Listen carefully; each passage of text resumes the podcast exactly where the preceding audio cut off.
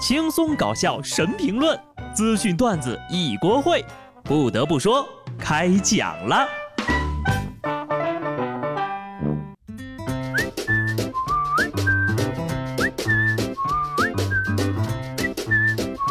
Hello，听众朋友们，大家好，这里是有趣的。不得不说，我是机智的小布。二月的第一个礼拜也过了一半了，我就想说呀，二月请下手轻一点吧。不知不觉呢，二零二一年都已经过去了十二分之一了，这也太快了吧！在这儿呢，我想问大家一个问题：谁有敬业福，给我粘一下？这话问的是不是让你们一下子没转过圈来？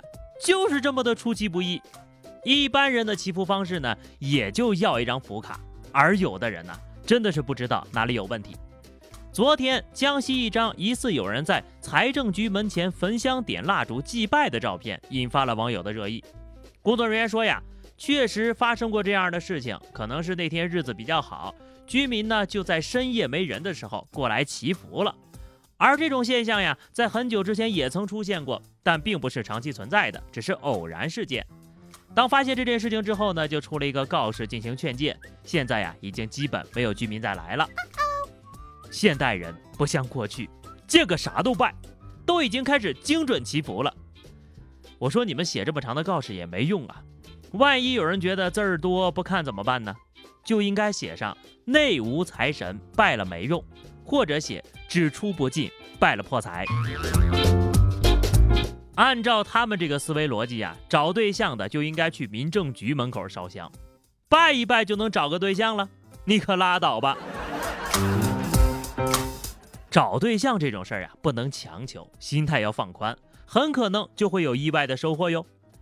浙江杭州一个小伙在电梯门口被一个女孩搂抱强吻，小伙吓得呀，就像刚刚犯规完的球员一样，高举着双手表示自己是无辜的。随后呢，女孩同行的人将他带入了电梯离开了，并且将小伙推出了电梯。嗯，这段视频没头没尾的，咱也不好说到底是谁对谁错啊。但是男孩子举起双手这个动作可以看出来，求生欲非常的强。这种呀才是心里没鬼的男人遇到骚扰会有的举动。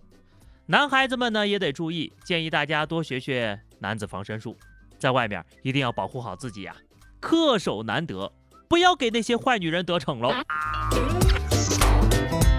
不过看这个消息的时候，我还是挺生气的。男孩子们到底什么时候才能站起来呀？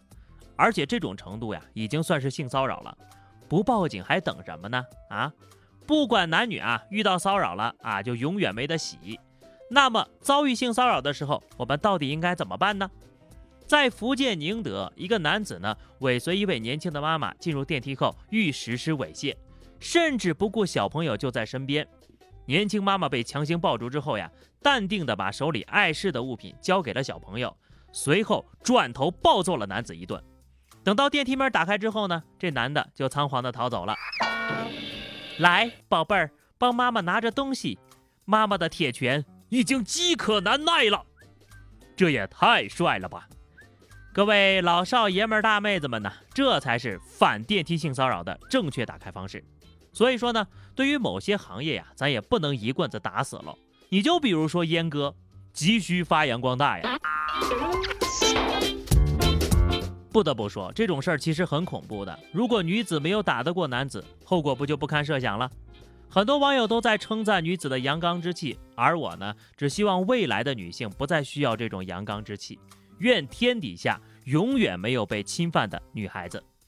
据韩国媒体报道，溯源案的罪犯赵斗顺在出狱五天之后呢，曾经申请了六十五岁以上老人的基础养老金，以及和妻子一起的支付基础生活保障的工资。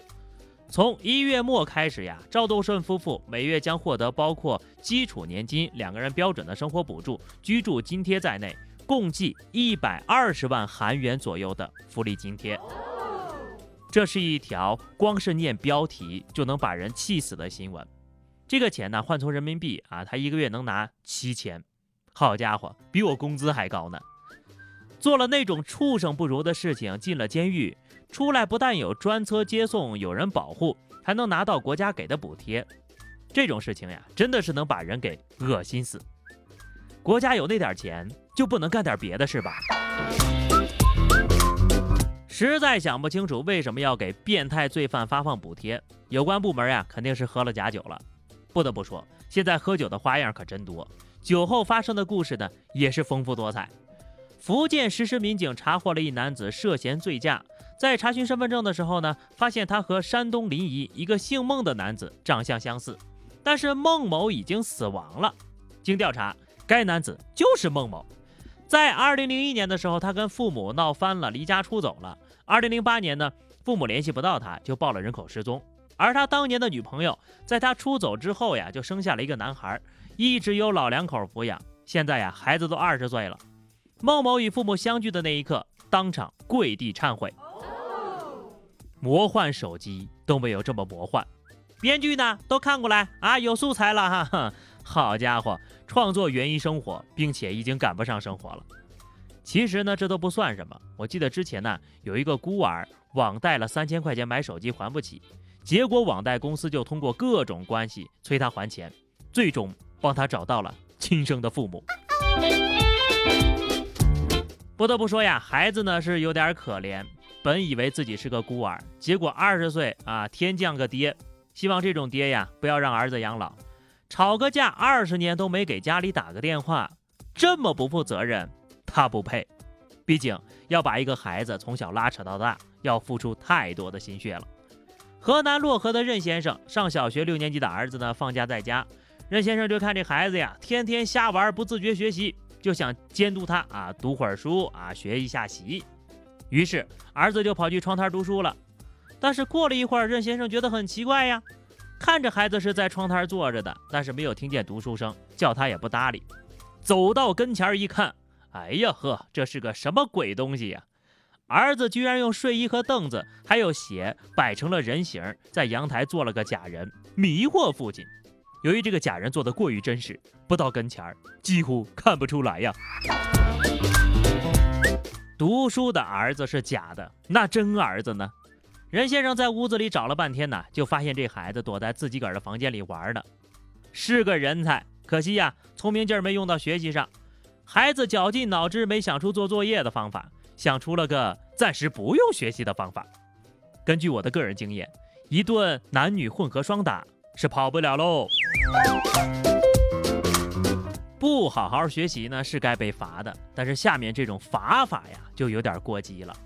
山西运城几名高中生在宿舍里喊道：“你还相信光吗？”等等啊，这些奥特曼的台词儿被学校劝退处理了。学校呢还发布了悬赏公告，激励大家举报。随后呢，学校还发布了致歉信，说呢已告知家长，不是真的劝退，只是让学生呢回家反省。并就管理问题致歉了。老师，你们不相信光吗？仔细看看这公告上写的，上面倒也没说不能喊奥特曼的台词。